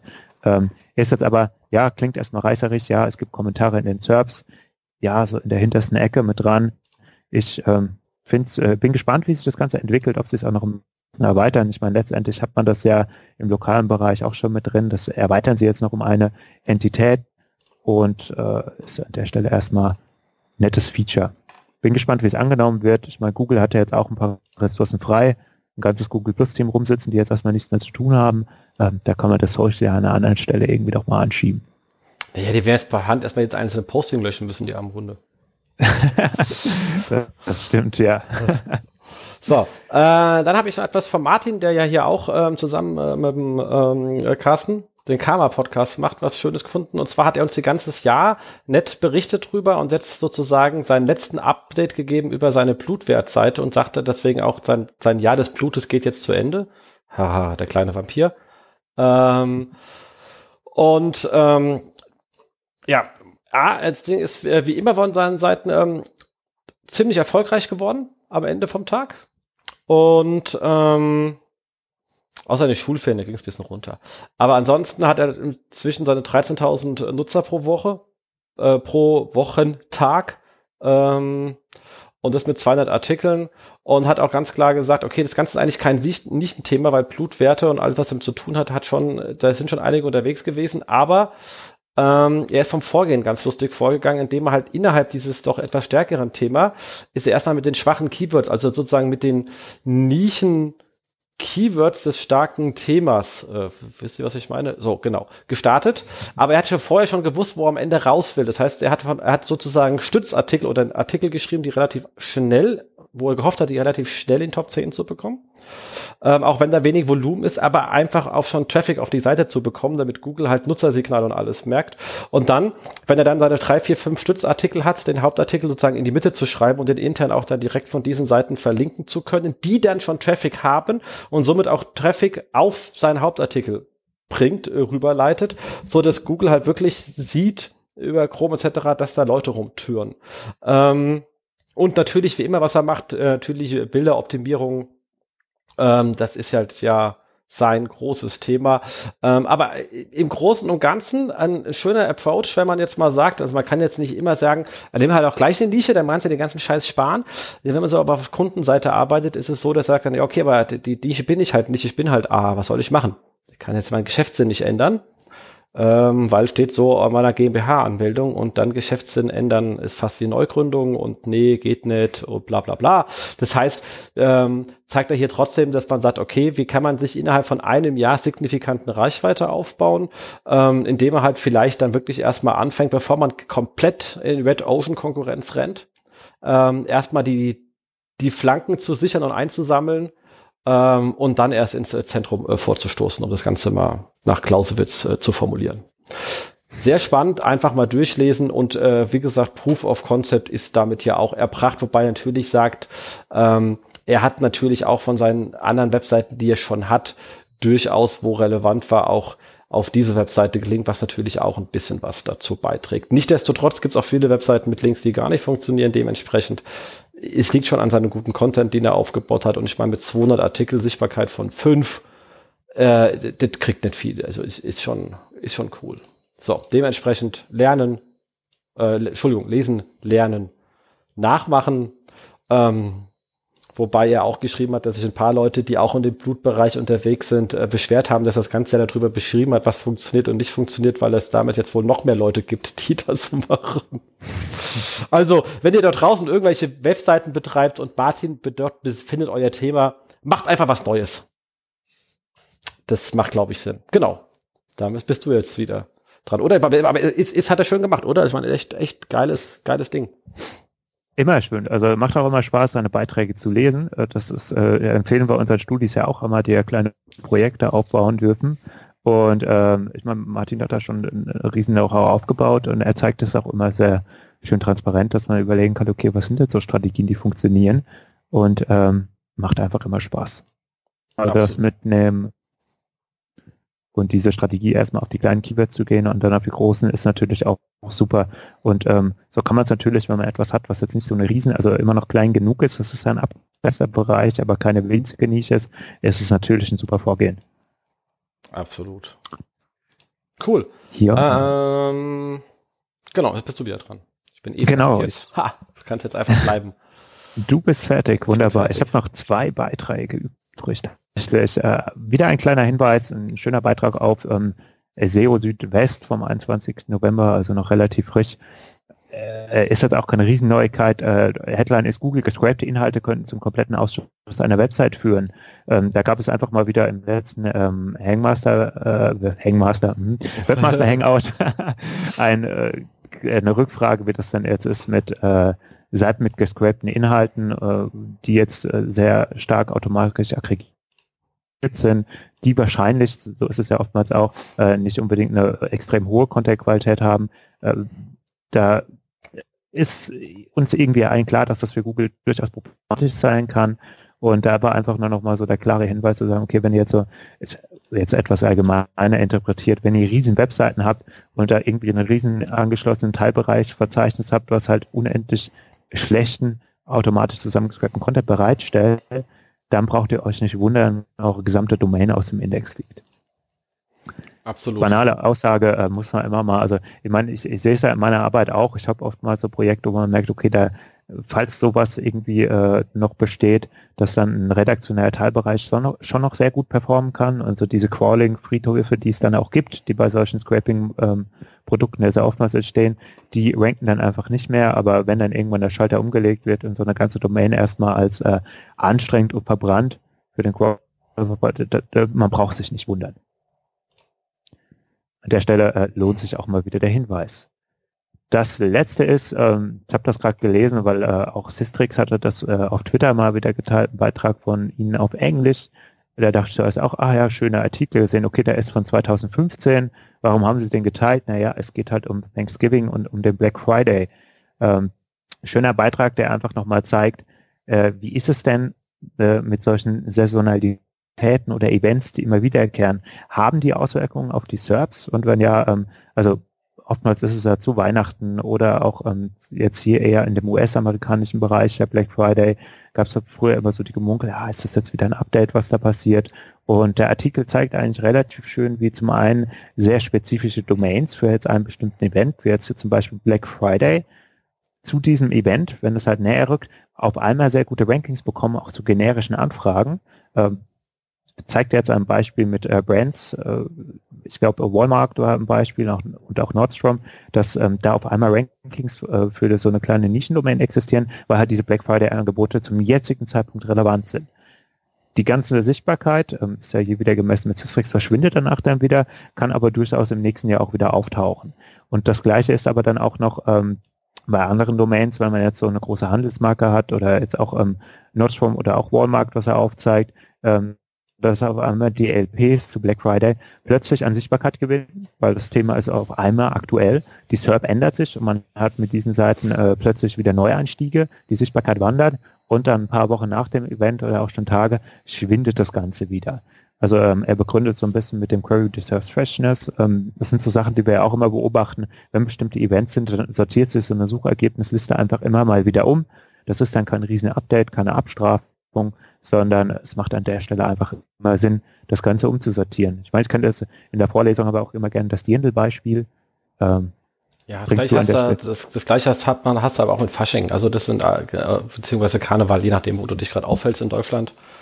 Ähm, hast das gleiche, also Dirndl, Fasching, also alles, was halt immer an irgendwelchem Event hängt und sich dann die Suchanfragen einfach ähm, ändern. Also bei äh, Bedündel klassischerweise zum Oktoberfest, weil da hast du halt Party-Dürndels. Und dann kommen halt auch mehr so Partygeschäfte auf einmal mit in die Top 10 und unterjährig sind halt eher die Standard wirklich Trachtengeschäfte, die ein ganz anderes Pricing haben ähm, ähm, drin. Ähm, und so kommen dann, sobald Google merkt, es kommen hier so mehr die Partyleute mit rein, ähm, mischen die da ein bisschen durch und es kommen dann auch mehr so Partydürndels verstärkt mit in die SERP. Genau wie du dann ähm, zu Fasching halt so viel mehr Suchanfragen und ähm, viel mehr Reichweite hast auf diesen ganzen klassischen Mask Worlds und wie sie alle heißen. Ähm, das ist da schon ganz schön zu sehen. Also das sind jetzt die Sachen, die man kennt. Es gibt bestimmt noch viel mehr, weil man bloß war man noch nicht in dieser Nische unterwegs. Ja. Ich finde ein schöner, schöner Artikel, der jetzt mal zeigt, ob der jetzt von 2015 ist oder nicht. Die Thematik ist noch genauso aktuell und ähm, passt. Genau. Dann. Exakt. So, eins habe ich noch, genau, einen, einen kleinen Rant, also der, der, der Rant des Monats, wenn wir, wenn wir jetzt nicht jeden Monat haben, aber trotzdem haben wir den. Ich glaube, ich muss jetzt wirklich auch eine, oh, ich bin bloß, also A, man merkt, ich, man hört es noch, ich bin noch leicht angeschlagen, deswegen hatte ich diesen Monat auch keine Interview-Edition vom, vom äh, CEO-Haus, schlicht und ergreifend nach dem CEO-Day erstmal ziemlich platt und krank. Ähm, das hat leider ein bisschen Zeit gekostet. Ähm, aber es läuft gerade ne, auf, eine, auf eine lustige Abstimmung. Ich sage jetzt nicht, wo die läuft, weil ich will da nicht noch mehr Aufmerksamkeit äh, drauf schicken. Aber es gibt eine Abstimmung irgendwie mal wieder zum, zum besten SEO, ähm, wo ich gleich mal inhaltlich sagen muss, so Sachen hatten wir schon öfters mal bei ähm, SEO United etc. Ähm, ich finde, wenn Leute das aus der Branche machen, kann man damit zum Augenzwinkern das Ganze als bisschen Spaß in der Branche betrachten. Per se kann man nicht abstimmen, wer der beste SEO ist ähm, weil was man ab, jede Abstimmung ist eine Abstimmung, wer ist der bekannteste SEO, weil darauf das Einzige, was man abstimmen kann, man kann ja nicht abstimmen, wer ist der Beste. Bei dieser aktuell, bei, bei früher bei SEO United hatten ja Leute hier was hingeschrieben und die haben einfach die Leute, die am ersten meisten genannt worden ist, die fünf dann glaube ich zur Abstimmung gestellt. Ähm, es gibt dann sicherlich Menschen, die mit allen diesen fünf Leuten damals bei SEO United auch wirklich gearbeitet haben und die Arbeit einschätzen können. Aber das werden die wenigsten sein von denen, die abgestimmt haben. Ähm, sondern auch da geht es um Popularität und was man glaubt, was man, äh, wie, wie, wie nett man die Leute findet. Also so eine Art, also es ist ein Popularitätsvote, kein Fähigkeitsvote. Ähm, bei der, bei der jetzigen Aktion hat es gleich gar nichts mehr mit Fähigkeiten zu tun, weil da sind über 50 Leute drauf, davon kenne ich nicht mal alle, ähm, aber viele zum Glück. Ähm, aber definitiv nicht alle, geschweige denn, dass ich mit allen hier äh, ähm, jeweils gearbeitet hätte. Also könnte ich mir jetzt nicht anmaßen, äh, in dieser Liste zu sagen, ähm, äh, der ist gut und der ist eben nicht gut. Weil wenn ich halt für Leute nicht abstimme, heißt es ja, dass sie nicht gut sind, wenn ich für die anderen abgestimmt habe. Ähm, und das kann ich einfach nicht machen, da muss ich mit allen gearbeitet haben. Das heißt, ich stimme nach Leuten, die ich mag und damit ist es wieder ein Popularitätsvoting. Also könnte man sagen, wer ist der populärste und sympathischste SEO? Ähm, Und äh, um mehr geht's nicht. Also ist erstmal ganz generell vorneweg gestimmt. Also bei, deswegen sind, sind bei sich solche Votings, man kann sie irgendwie, wenn sie Leute aus der Branche machen, für die Branche mit zum Außenzwinkern und mit genug Spaß und wir nehmen es alle nicht so ganz ernst, dann finde ich das lustig und mache da auch gerne mit. Für irgendeinen Spaß bin ich immer gerne zu haben. Ähm, und ähm, aber man darf es nicht ernst nehmen. Und wenn das hier jetzt wirklich auch noch ernst gemeint ist, beziehungsweise ähm, jemand, der eben, Leute, die eben nicht aus der Branche kommen, und das sieht man schon daran, dass die hier einfach auch äh, Sachen zusammen kopiert haben. Also bei mir, ich bin auf einmal Chef von ganz vielen Sachen, auf denen ich schon lange nicht mehr Chef bin. Ähm, ich weiß nicht, wo sie die Sachen hergezogen haben, zu, über mich zum Beispiel, ist einfach, einfach falsch. Ähm, kann ich hier auch noch das Voting beliebig oft machen. Also das heißt, ich kann halt einfach beliebig oft abstimmen, indem ich einfach nur in den Inkognito-Modus gehe, weil das Ding irgendwie cookie-basiert feststellt. Und wenn die halt getroppt werden, kann ich halt beliebig oft abstimmen. Das heißt, A, ist, man kann den Besten nicht voten. B, hier kann man sowieso nicht, also hier kann man so oft voten, dass jedes Voting komplett für die Tonne ist. C, was soll der ganze Kram? Es ist im Großen und Ganzen ein, in, in, ähm, ein Ego-Bait. Und ich finde es verrückt, wie viele Leute darauf reagiert haben äh, und es dann auch noch auf Facebook geteilt haben. Also, ähm, dass irgendjemand einen billigen Ego-Bait machen will, kann man ja noch mal verstehen. Also jeder macht so irgendwie sein Marketing und probiert mal was. Das will ich jetzt mal gar nicht so sehr kritisch. Naja, schon, aber weil es halt auch noch schlecht gemacht ist, technisch. Also dann, wenn man technisch halt, dann ist es halt scheiße. Ähm, und man hätte sich ein bisschen mehr Mühe geben können. Aber per se erstmal ein Ego-Bait zu versuchen, ist absolut legitim. Ähm, aber wenn das dann in diesem Zustand ist, wie es hier ist, dass dann Leute das wie wild teilen. Kinders, wie schlau seid ihr? Äh, denkt mal drei Minuten nach, was ihr teilt. Bevor ihr es teilt, ähm, würde allen ähm, besser äh, stehen. Und ähm, da ich jetzt auch noch ganz oben auf eins stehe, bitte votet irgendjemand anderen, nicht ich. Äh, sonst muss ich da auch noch versuchen, die E-Mail von der Dame rauszubekommen und mich rausnehmen zu lassen, so wie Anke das gemacht hat, was übrigens wahrscheinlich das Beste war. Ich war bisher nur zu faul dazu, es zu tun. Ähm, aber bevor ich da wirklich das Ding noch gewinne, muss ich da echt hinschreiben und mich runternehmen lassen. Ähm, aber für, wie gesagt, für alle anderen einfach überlegt mal drei Minuten, wer, wer ihr seid, wie alt ihr seid und ob man jedem Mensch, der da ankommt, irgendwie äh, mitmachen muss. Wenn jetzt Uwe mal wieder das Ding ausgraben möchte aus See United, finde ich das wie gesagt lustig. Ähm, weil ein bisschen Augenzwinkern über uns selber dabei ist. Äh, wenn Fremde das machen und schlimmstenfalls davon ausnehmen muss, die meinen das auch noch ernst, dann äh, ja, weil es gibt kein Voting über den besten SEO, weil wir nicht mit allen gearbeitet haben und ich bin es definitiv sowieso nicht. Ähm, dementsprechend und es werden viele andere sehen, die hier auch drauf sind. Wir sind jetzt alle nicht auf den Kopf gefallen auf dieser Liste, aber keiner von uns äh, wird sagen, er ist jetzt signifikant besser als die ganzen anderen Kollegen, die da rumtouren, ähm, weil wir am Ende vom Tag ihre Arbeit so gut auch gar nicht kennen. Dementsprechend. Es war Käse und das war mein Rent. Kommen wir zum Ausblick. Es kommt einiges auf uns zu. Und zwar zum einen, glaube ich, das haben wir gar nicht aufgenommen, aber wir sollten damit anfangen. Es kommt äh, betrunken Gutes tun. Wann kommt das eigentlich? Ja. Da, da, da, da bist du mich. Ist das nicht der, der, der, der fünfte? Warte mal, das schaue ich, schaue ich direkt. Sehr gut. Immer was anderes. Äh, du schaust nach und ich rede dazu. Also es gibt ja die, es ja. gibt den schönen, äh, fünfter ist es, okay. Also es gibt genau, den schönen genau. äh, Event äh, betrunken Gutes tun. Ähm, den, glaub, ja, glaube ich, Markus Tandler Arno, äh, Arno Domini mal irgendwann initiiert hat. Ähm, klingt ein bisschen archaisch, ist gar nicht so gemeint, weil ähm, die, also die Grundidee ist, man geht zusammen auf dem Weihnachtsmarkt Glühwein trinken, da kommt es eigentlich her. So, man kann aber auch Kinderpunsch trinken oder sonst was, man muss nicht sich betrinken. Das Ding heißt nur so. Also erstens Punkt Nummer eins. Jeder zahlt seine Getränke.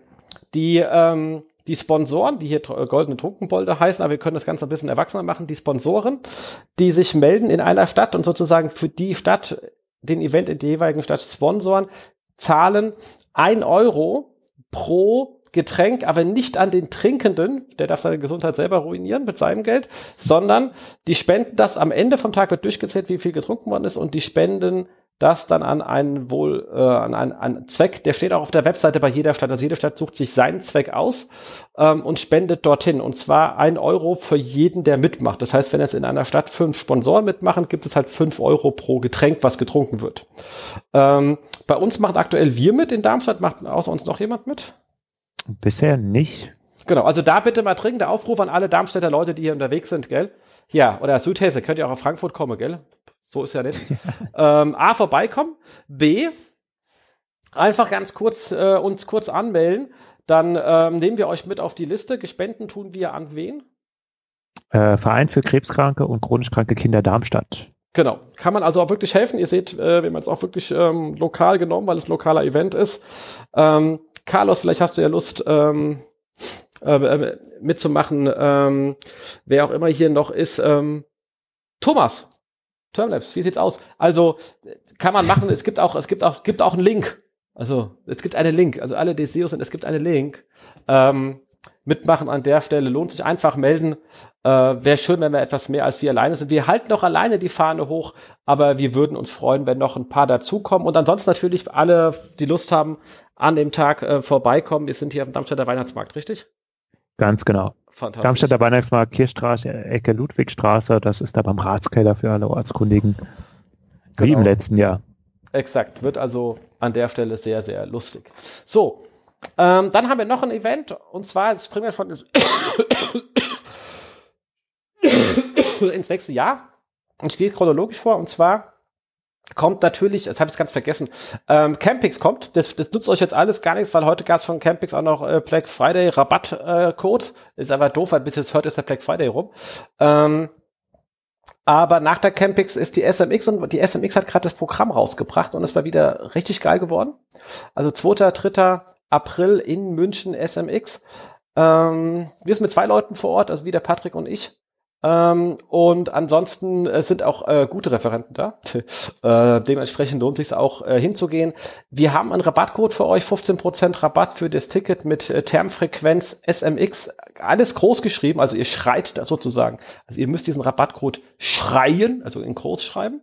Ähm, Termfrequenz SMX in einem Wort, ohne Leerzeichen, ohne alles, also ein String. Ähm, da habt ihr nochmal 15% Rabatt. Ähm, ich kann wirklich nur dringend empfehlen. Ich freue mich jetzt schon wie Hölle drauf. Und kurz danach ist ein ganz lustiger Event und zwar am 11.04. Ähm, vom Online-Marketing-Tag, allerdings nicht in Wiesbaden, sondern in Köln, ähm, was auch immer ihn dahin gebracht hat. Ähm, aber ist egal, ich habe schon mein Ticket ge ge gebucht, Kinders, ähm, weil ich mich darauf freue. Und zwar der Online-Marketing-Tag Agency Day. Da geht es schlicht und ergreifend um das ganze Thema, also oder was auch immer. Ich weiß gar nicht so genau, was er sich dabei gedacht hat. Ich freue mich nur drauf, weil es klingt irgendwie lustig. Ähm, und zwar äh, soll es schon darum gehen, dass halt einfach Leiter von, also Geschäftsführer von Agenturen, Agenturbesitzer etc. da sind und wir schlicht und ergreifend uns ein bisschen darüber aushalten, was es denn alles geht. Also von Projektmanagement, Software bis weiter, whatever. Also ich bin, wir haben ja so beim Führen so einer Agentur noch diverse Fragestellungen, für die man sich gerne mal sagt, wie machen eigentlich andere das und äh, bin ich doof oder mache ich es richtig? Ich weiß es nicht so genau. Ähm, einfach mal austauschen. Ich mache das auf der privaten Ebene schon öfters. Also ich habe ja mal einen langen Nachmittag ähm, äh, beim Sebastian Erlhofer mal vor, vor zwei Jahren verbracht, das, das sehr erhellt war für mich persönlich, wo ich viel draus mitgenommen habe.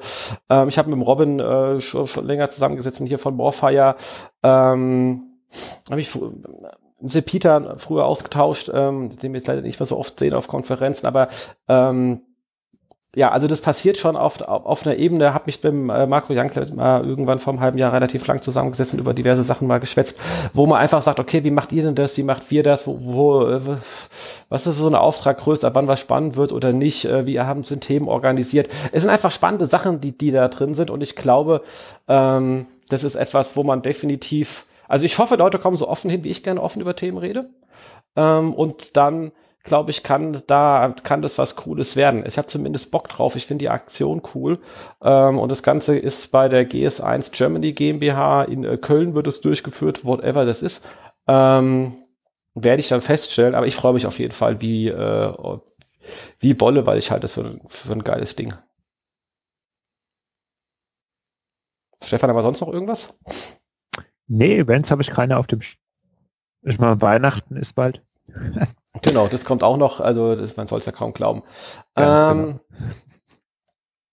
Dann haben wir hier ähm, Job-Offers und zwar zweimal habe ich den, hab ich, also den habe ich den zweimal reinkopiert oder sind das äh, zwei verschiedene? Das muss ich sie mal kurz, also alles hier live, gell? Ähm, nee, es scheint wirklich der gleiche zu sein. Okay, ähm, die Kollegen von ähm, äh, Diva I suchen einen SEO-Consultant Ähm, und man, DVI ist ja auch mittlerweile große Agentur, mit wo viele Leute drin aufgegangen sind. Und ähm, glaube, es hat mir der Weicher geschickt, glaube ich sogar. Also zumindest in München. Also ein SEO-Consultant in München. Ich glaube, äh, zusammen hier mit, äh, mit oder um Stefan Weicher, wenn ich mich richtig erinnere, weil ich glaube, er hat es mir geschickt, hat vergessen aufzuschreiben. Stefan, sorry, ich glaube, aber ich korrigiere es einfach. Doch, doch, ja, genau. Arbeitgeber von Advertising GmbH, die jetzt zu DWI gehören. Also bei Stefan Weicher im Team eine, eine wirklich coole, coole Socke da draußen. Ähm, die Von Advertising selber ist ja irgendwie dreimal Best SEO-Agentur in Town geworden.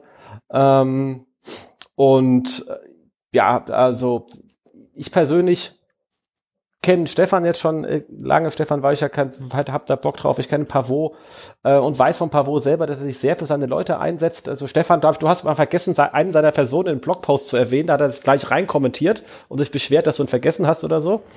Ja. Ja, ja, also muss man schon sagen, das macht jetzt nicht jeder Chef, dass er Blogposts von irgendwelchen Recaps liest und dann sich beschwert, wenn seine Leute nicht erwähnt worden sind, obwohl sie auch mitgewonnen hatten. Ähm, da sieht man schon, was für ein Commitment da drin ist. Also an der Stelle glaube ich definitiv eine ähm, Empfehlung wert.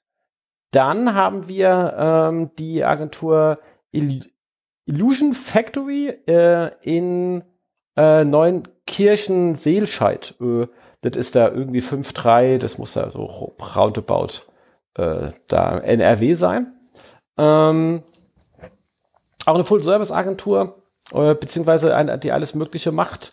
Ähm, und die suchen einen Suchmaschinenoptimierer, ähm, der halt einfach bei ihnen das Thema auch äh, besetzt, sozusagen innerhalb der ähm, Agentur. Also wenn ihr da in der Ecke seid und lohnt sich, sich vielleicht mal eine Bewerbung hinzuschicken und ein Gespräch zu führen und zu schauen, ob es passt. Das sind nette Leute. Wir haben im Vorfeld äh, ein bisschen hin und her gemeldet und kurz gesprochen und äh, machen da einen netten Eindruck. Und für alle sagen, dieses SEO, das stinkt. Da habe ich keinen Bock drauf. Das ist ja alles hier so Google-Mist und so. Und was soll das? Und warum überhaupt? Haben wir auch noch was anderes. Ähm, und zwar ähm, suchen die Kollegen von eResult ein Senior User Experience Designer. Auch in München wieder. Und ihr wisst ja, ähm, UX ist ja die andere Seite von SEO, ist ja grundsätzlich das gleiche, nur in anders. Ähm, dementsprechend hat ja der eine oder andere auch mal Bock, äh, da die, äh, die Seite zu wechseln äh, und sich mit dem ganzen äh, Thema User Experience auseinanderzusetzen, wobei die suchen hier schon einen Senior. Das heißt, ihr solltet schon äh, äh etwas fortgeschrittener im äh, Alter sein. Ähm, genau so ein bisschen leicht grau oder so, dann passt das schon. Ähm, so, aber wie gesagt, Evisalt München auch eine Firma, die schon äh, lange da ist, lange bekannt ist, gut reputiert ist und User Experience Designer, wie gesagt, spannendes Thema, sind ja eh unsere nach dem Webanalysten unsere größten Freunde im Unternehmen. Ähm, das meinte ich jetzt nicht despektierlich, sondern voll im Ernst. So, und damit sind wir fertig und ihr seht schon, wir, haben, wir rufen immer auf, schickt uns eure Jobs, äh, wenn ihr ausschreiben habt, an jobs.termfrequenz.de. Die Kollegen haben das alle gemacht, ich habe die nicht rausgefichtet, die haben mich persönlich angeschrieben.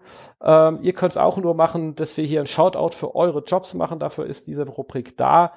Ähm, wir freuen uns über Meldungen von offenen Stellen. So, damit sind wir fertig, oder?